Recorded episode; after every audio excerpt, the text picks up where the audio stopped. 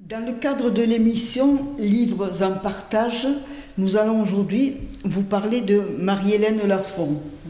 La 43e édition du Livres a comme invité d'honneur Marie-Hélène Lafont, écrivaine, prix Renaudot en 2020 pour l'histoire du fils, prix Goncourt de la Nouvelle en 2016 pour son ouvrage intitulé Histoire.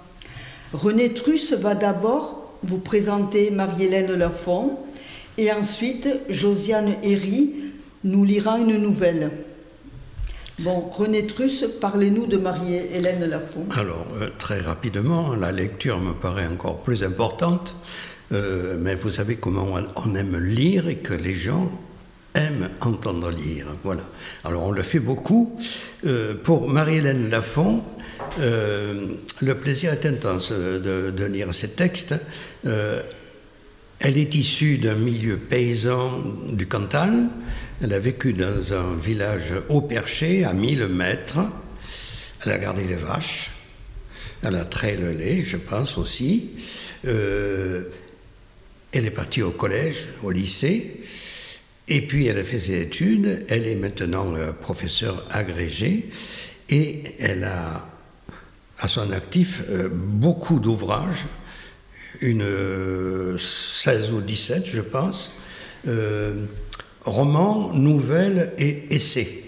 Voilà. Et elle avoue avoir souvent commencé ses œuvres par des nouvelles. Et il y a des nouvelles qui se sont transformées après en romans. Voilà. Alors, ce qui la caractérise, c'est que jusqu'à maintenant, elle a parlé surtout du milieu paysan, qu'elle a vécu, euh, mais elle le fait d'une manière très originale, sans idéaliser. Euh, elle soigne l'écriture, c'est pas étonnant qu'elle soit influencée par Flaubert, et elle nous fait comprendre que ces hommes qui vivent un peu particulièrement, eh bien, ils sont de portée universelle. Et Josiane Herry a choisi de vous lire une nouvelle, La Maison Santoire, Ils trouveront tout après. J'ai bien chaud l'hiver. Ils ont beau dire, ils peuvent tournicoter et fouinasser. C'est la maison santoire ici, depuis quatre générations. Et ça tient encore. Ça tient debout. C'est propre. C'est chaud l'hiver. Il sait y faire, le vieux. C'est tout sec comme du bois, jamais malade, droit, sec, net, rasé chaque matin avant 8 heures, et les habits repassés. Des habits pour mille ans, il a le vieux. Il use pas, il use plus rien. Des habits, des draps, des serviettes, ce qu'il faut tout dans les armoires pour mille ans. Ils trouveront après ils les trouveront. Ils voudraient qu'une femme vienne pour le ménage. Ils disent quelques heures par semaine. Un homme tout seul, il faut ça pour le confort, une personne qui viendrait et la compagnie. Quand même savoir les nouvelles, parler un peu avec une personne du pays qui connaît les gens. Ils disent, laissez dire. Le vieux signe pas le papier pour la demande. Pour manger, ça va. Ils portent le repas chaud une fois par jour. Ils entrent que dans la cuisine. C'est une personne de la mairie, une femme jeune. On ne sait pas d'où elle sort, si elle est d'ici ou pas. Elle voit que c'est tenu, que le vieux est propre et debout, bien réveillé, avec la télé tout normal. Il fallait dire oui pour les repas, pour cette aide, pour faire semblant d'avoir l'air comme les autres, et rester tranquille. Qu'ils viennent pas me prendre pour m'emmener ailleurs, dans une maison, comme ils disent. La maison santoire est ici. Les santoirs partent pas. Ils ont l'orgueil. Ils meurent dans cette maison. On trouvera tout. Ils me laisseront tranquille si j'ai l'air normal, propre, bien tenu. Il faut sortir un peu chaque jour, aller marcher à la même heure le long de la route. On me voit, il passe en voiture, on sait qui je suis? Sortir, ouvrir les volets des deux fenêtres, acheter trois bricoles au camion, prendre le journal du jour dans la boîte, le déplier sur la table à la page des avis d'obsèques, pour si quelqu'un vient et entre, il verra. Il pourra dire aux gens de la mairie que le vieux santoire fait bien son train, qu'il se suffit, qu'il s'intéresse, que c'est pas la peine, qu'il n'a pas besoin. Seulement le repas chaud à midi, comme les autres vieux de la commune qui sont seuls dans les maisons. C'est difficile pour la voiture. Il ne faut pas lâcher. Il viendrait, on partirait, on serait obligé. Les bras, les jambes sont lents pour se plier. C'est difficile pour tourner à droite, à gauche. Le clignotant, Regardez tout ce à quoi il faut penser pour prendre le nouveau rond-point dans le bon sens à l'entrée de Rion. Après le vieux, ce vieux, c'est terminé, cuit. Ils entreront dans la maison, des gens, des cousins de loin, des héritiers, du côté de la mère, en remontant à sa mère ou du côté du père, des sœurs qu'il avait ou des cousines. Ces gens viendront, ils prendront des choses dans les pièces, des meubles, les cuivres, ils fouilleront, ils trouveront tout. Les autres en face, les voisins, ils sont nombreux, ils regardent, ils font des rapports aux gens de la mairie, ils répètent, ils attendent pour les terres et la maison, pour avoir tout, acheter, prendre, avaler le bazar, devenir seul des deux côtés de la route, avoir les deux côtés à la fois, être partout, ouvrir les fenêtres des pièces, fouiller, vider, jeter, brûler. Ils feront des feux de papier et d'habits, là, derrière la maison. Ils enlèveront les traces des santoirs. Ils trouveront tout. Ils voient ce vieux qui les gêne, qui reste là, un vieux de trop, qui vit trop, qui dure. Les femmes le surveillent. Elles sont bonnes pour ça dans cette famille. Elles passent, elles traversent la cour à linge avec des corbeilles pour faire semblant. Elles se plantent sur la route pour discuter comme si la route était à elles aussi.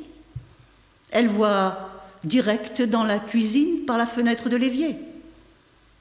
Il faut se cacher pour échapper, mais pas trop. Sinon, elles iraient dire qu'il est fou, qu'il tourne méchant, qu'il a toujours été un peu braque. Ça serait comme la maison du monstre chez Santoire. Et après, on le ferait porter fou, ce vieux, pour l'emmener. Et la maison serait abandonnée. Le plus difficile, c'est le téléphone. Quand il sonne comme si des gens étrangers étaient dans la maison pour écouter tout et comprendre ce qui se passe. Il sonne presque pas, presque jamais. On est obligé de répondre, on voudrait pas, on laisserait sonner, mais il viendrait.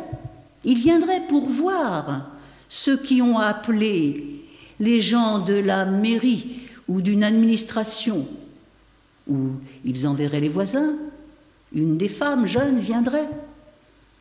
Ils auraient le droit pour vérifier que tout va bien, comme ils disent, que ce vieux qui vit tout seul est pas tombé, qu'il n'est pas malade, bloqué dans son lit, à faire tout sous lui, ou mort raide, la bouche ouverte, ou cassé en morceaux dans un coin de la maison, à gémir, à se traîner, sans pouvoir bouger derrière la porte ou devant la cuisinière avec la plaque électrique allumée, que c'est dangereux.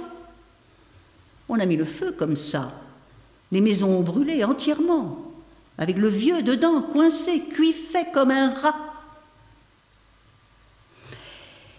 Ils disent que les vieux doivent prendre un animal, un chien ou un chat, pour la compagnie, avec la télé et une bête. Les vieux se supportent. Ils dorment mieux, ils ont à qui penser. Ils parlent au chien, ils vont à la promenade avec lui le long de la route. Ils le touchent, ils l'attendent, ils lui donnent à manger, les restes, avec une petite gourmandise en plus. Une tartine de beurre, un sucre, du chocolat, du saucisson. Ils font crever le chien à coups de nourriture. Après, quand ils trouveront, on sera plus là pour voir. On sentira rien, ni chaud, ni froid. Il faut bien jeter les ordures, en produire un sac plein fermé et poser à côté des poubelles remplies par les autres d'en face, qui rangent rien, et cassent et achètent et changent d'affaires tout le temps. Ce vieux a son sac fermé en plastique noir solide. Il le noue. On ne sait pas ce qui est dedans, mais le sac tient debout contre le poteau en ciment. Ceux qui ramassent les poubelles sont de la mairie. Ils savent que c'est le sac du vieux santoire. Ça suffit pour montrer qu'il vire pas fou à garder ses ordures chez lui, à les entasser dans des coins où elles sentent mauvais avec des rats, des blattes et d'autres bêtes molles et plates qui grouillent et se mettent dans les tas quand on lave plus, quand on est débordé, la complète débandade, quand on peut plus faire, se suffire, comme ils disent. Je me suis suffi dans la vie, c'est comme ça. Les ordures me gagneront pas. Dans le journal, ils avaient parlé d'une femme du côté de Saint-Flour qui avait vécu dans ses ordures. On l'avait retrouvée morte sur le fauteuil. Elle n'allait plus dans aucune pièce. Tout était plein de choses entassées. Même son lit, elle couchait plus dedans. Il était bourré, recouvert d'affaires. La femme était sale. Il ne disait pas si les bêtes l'avaient attaqué. Quand ils trouveront tout, ils jetteront, ils brûleront, ils auront du mal. Ils allumeront des feux ici, à côté, dans le pré de derrière, où ils enverront les affaires, les papiers à la décharge, dans des sacs qui déborderont. Les feux sentiront mauvais et dureront longtemps. Les gens ne sauront pas pour les personnes qui ont habité ici. Ils se souviendront plus. Les fenêtres seront ouvertes. Je ne voudrais pas avoir vu ça. Ils iront dans les pièces, ils feront de la lumière, du bruit, ils nettoieront, ils casseront les cloisons de planches, les volets seront neufs, des artisans viendront, les autres d'en face feront des gîtes, ils connaissent bien ils sont que des brutaux en agriculture. Et pour les maisons et le matériel aussi, ils croient tout savoir. Des gens habiteront pendant les vacances pour une semaine ou deux ou trois, avec des amis, des voitures, des randonnées, des barbecues, comme ils disent, même que ça pue et qu'ils sont tous agglutinés dehors à manger des saucisses, au lieu de s'asseoir chez eux tranquilles, installés, confortables et propres. On les voit l'été quand on va sur la route jusqu'au tournant. Les deux maisons des Manicodis sont louées comme ça. On voit tout. Ils n'ont pas de gêne de se montrer sur les terrasses avec les cuisses et le ventre des femmes en maillot de bain, même pas habillées comme elles seraient en soutien-gorge et en culotte.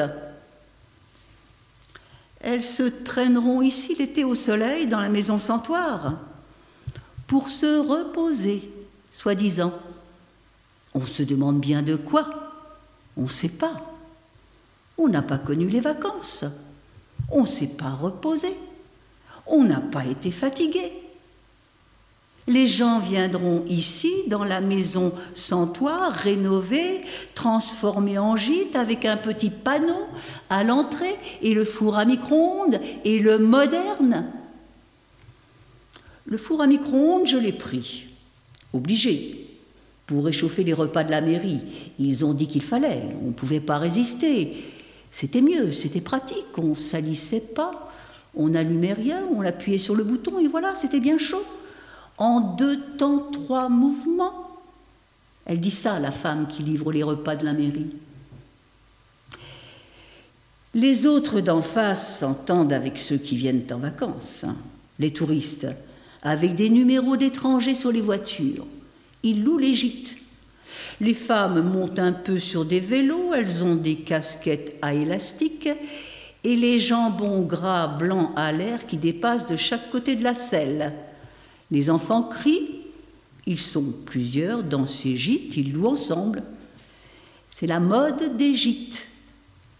Après, ça sera autre chose.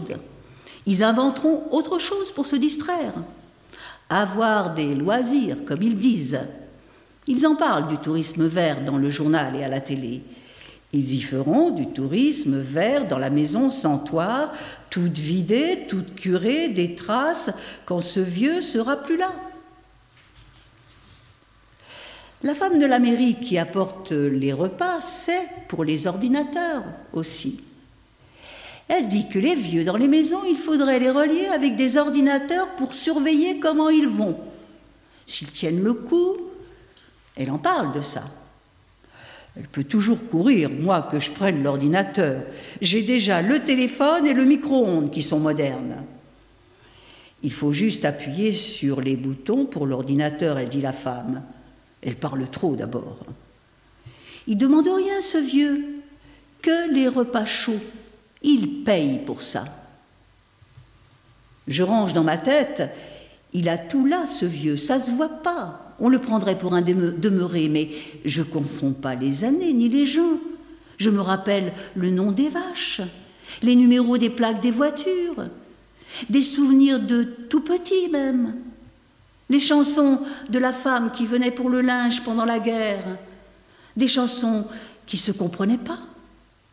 Et quand le père est rentré de captivité en Allemagne, on se lave le corps debout au lavabo avec le gant. Il faut le faire bien et frotter aux endroits pour les odeurs. La femme de la mairie a le nez pointu. Elle aurait vite fait de dire que ça va plus, qu'il se laisse aller. Il a plus la force et l'envie. Ces vieux, c'est comme ça qu'ils finissent. Ils n'ont plus envie de rien. Devant la télé, on les met dans ces maisons, ensemble, pour les distraire, s'en occuper, les soigner, les laver, comme des bêtes à l'étable, les tenir propres, linge et corps. Ils n'ont plus à s'occuper de rien. C'est mieux, vous auriez de la compagnie. Toujours tout seul les hivers. C'est long. C'est pas une vie pour les gens d'être isolés dans ces grandes baraques impossibles à chauffer. La femme de la mairie dit ça. Elle confond. On a les moyens, le compte plein pour payer le fioul. On ne répond pas. Il attend le vieux, c'est tout. Elle croit qu'elle l'aura à l'usure. À force, il finira par faire comme tout le monde, les autres de la commune, la mère Pradier et la mère Le Père Boutal, qui sont partis en maison à, à Lanche pour l'hiver et s'en trouvent bien, au chaud, confortable. Ils disent c'est pour l'hiver, vous reviendrez quand il fera bon. On ne revient pas. On se ramollit dans les hospices. On devient plus capable de rien. Les vieux baissent tout de suite. Dans la maison santoire, on baisse pas. On part d'un coup ou en trois mois. Pas le temps d'engraisser les docteurs et les infirmières qui n'empêchent pas de mourir. C'est la maison qui veut ça partir d'un coup, net, propre, sec. C'est difficile pour aller à Rion chercher l'argent à la banque avec des personnes qui sont pressées et regardent sur les écrans des ordinateurs. et parle vite en euros directement et ouvre les yeux. Elle s'énerverait quand elle voit que ce vieux comprend pas, qu'il n'a pas compris tout de suite, ou alors il fait semblant.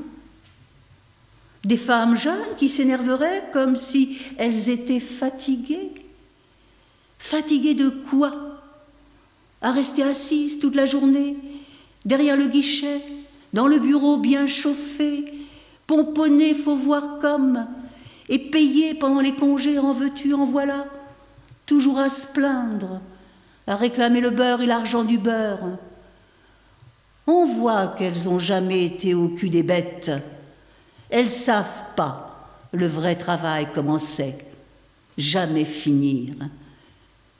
Tout ça, c'est derrière, avec le reste. On n'a plus rien à s'occuper. Ils trouveront tout. On attend. Tranquille. Merci Josiane pour cette euh, très belle lecture. Et bon, merci à vous deux, merci à René Truss de nous avoir mieux fait connaître Marie-Hélène. Bon, merci à, à, Josiane de nous avoir lu cette nouvelle.